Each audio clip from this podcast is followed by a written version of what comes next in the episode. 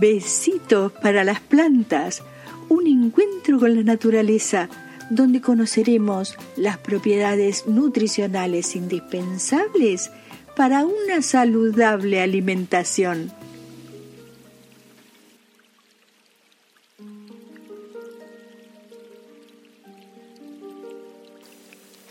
Hola, aquí estoy para hablarles de una hierba que le debe su nombre al parecer por el lugar donde la comenzaron a cultivar. Son de origen silvestre y la gente de la zona en donde la misma crecía la usaron en momentos de hambruna. Con el tiempo, su descubrimiento y el cultivo que fue expandiéndose en algunos países de Europa les ha dado un puesto destacado en la gastronomía. Se llama canónigos. Cuando comenzaron a cultivarse en los jardines de los monasterios, se le dio el nombre de hierba de los canónigos y es también conocida como lechuga de campo. Es similar al berro, aunque el berro es más conocido en diferentes mercados del mundo.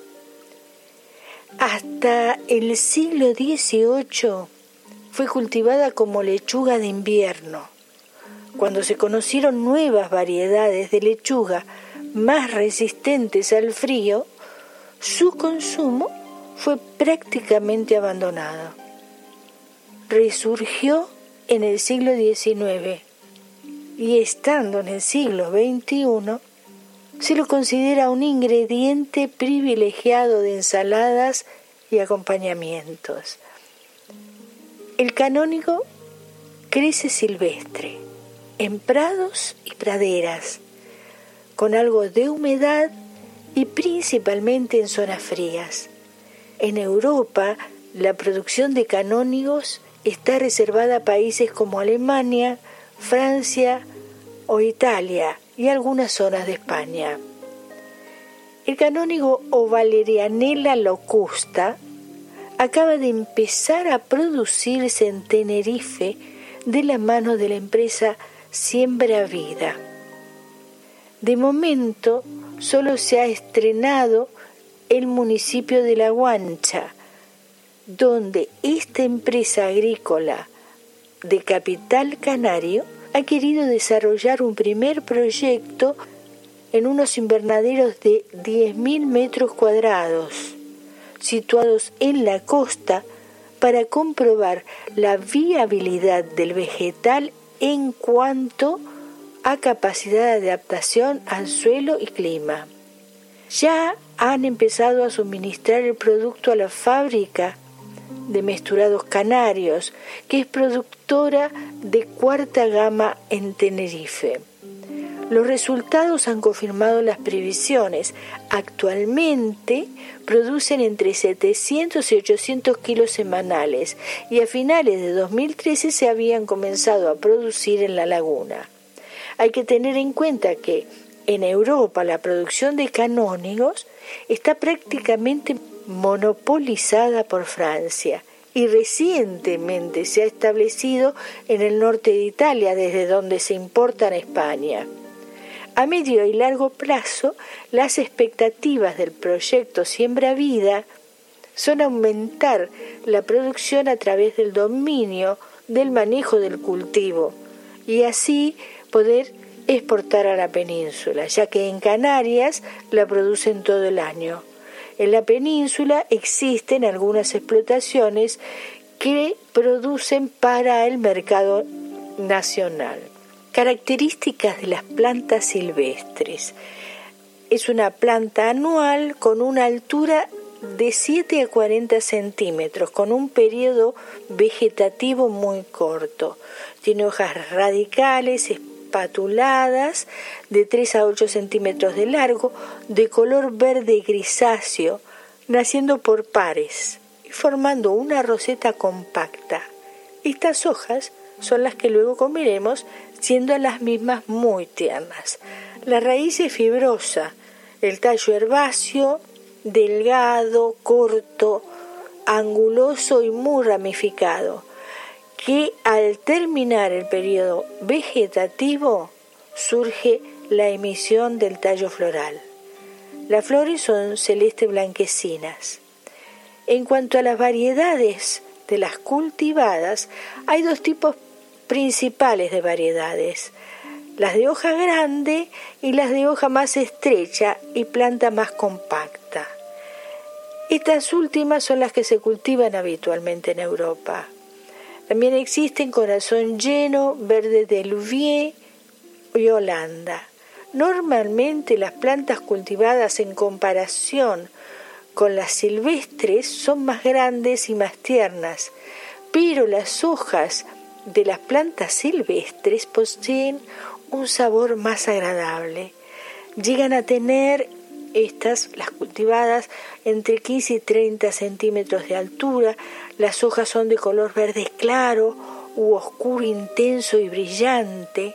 Suelen ser cóncavas y estrechadas hacia el tallo o la raíz y se ensanchan en la punta. Forman ramilletes a modo de rosetas, que es lo que comemos. En cuanto a las propiedades, son una excelente fuente de vitamina A, C, B6, B9 o ácido fólico, E y minerales como yodo, hierro, magnesio, fósforo y potasio. Y también contienen fibra. Posee propiedades diuréticas, antioxidantes, laxantes, relajantes, digestivas y depurativas. Fortalecen el cabello, las uñas y la piel, mejora el funcionamiento del sistema inmunológico, estimulan el funcionamiento de los riñones, relajan el sistema nervioso central, mejoran la vista, favorecen la digestión, combaten la anemia, mejoran la capacidad de concentración y previenen enfermedades cardiovasculares. También estimula el metabolismo y regula el nivel de azúcar en sangre. ¿Cómo debemos elegirla? Es una planta que nos indica cuando está fresca por el color de sus hojas y la brillantez de las mismas. O sea que fácilmente nos daremos cuenta cuando está pasada o no. En cuanto a cómo guardarla, se la puede conservar dos o tres días en el frigorífico, cubierta con un papel absorbente o ponerla en una bolsa de plástico perforada para que no coja el olor de la nevera. La receta de hoy. Ensalada de canónigos, albahaca, mozzarella y vinagreta de miel. Vamos a preparar los ingredientes que son para cuatro personas. Una bola de mozzarella fresca, 150 gramos de canónigos, 20 hojas de albahaca, dos cucharadas de nueces, dos cucharadas de miel, aceite, vinagre y ocho uvas rojas. Vamos a preparar la vinagreta.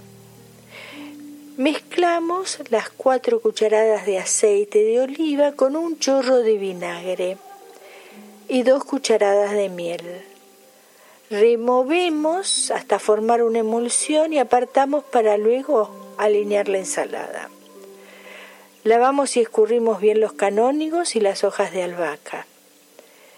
En una fuente amplia disponemos los canónigos y sobre ellos vamos poniendo trozos de queso mozzarella.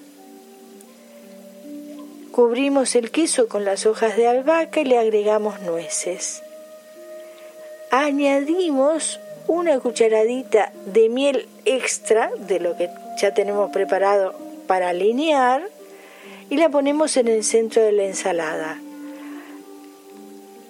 Luego adicionamos las uvas partidas por la mitad. Alineamos con la vinagreta de miel y el aceite bien repartido mezclamos y servimos inmediatamente para que las hojas verdes mantengan su tersura. Esta ensalada no solamente es refrescante, sino que nos deja satisfechos. Es ideal para llevarla al trabajo cuando quieren hacer una comida liviana a la noche, pero quedar satisfechos al comerla. Bueno, antes de despedirme les quiero hacer un regalito. Un poema de Arthur Rimbaud, agosto de 1872. Es una fuerte composición de escasez en una Francia agitada. La poesía se llama Fiestas del Hambre.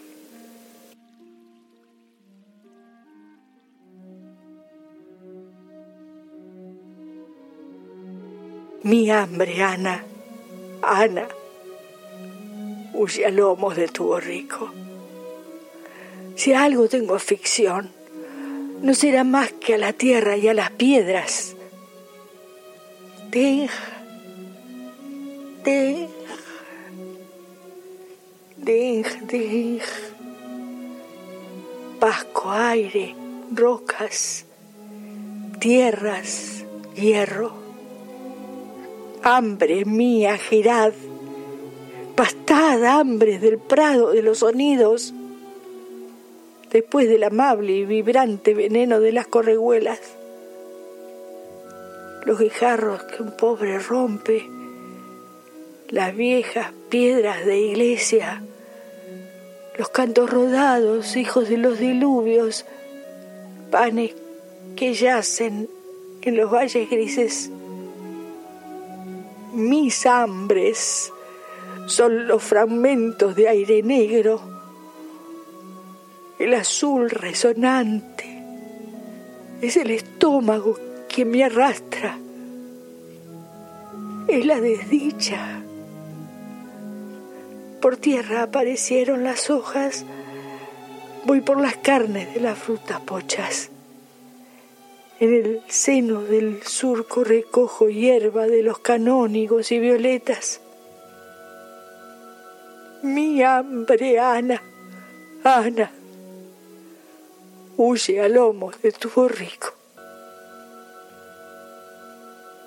Los espero en otro episodio de Besitos para las plantas. Apreciamos sentir tu presencia. Comunícate con nosotros. Hazlo, Hazlo. vía Twitter en arroba trifón-media. Este episodio lo encuentras en Anchor, Spotify y en tus plataformas favoritas.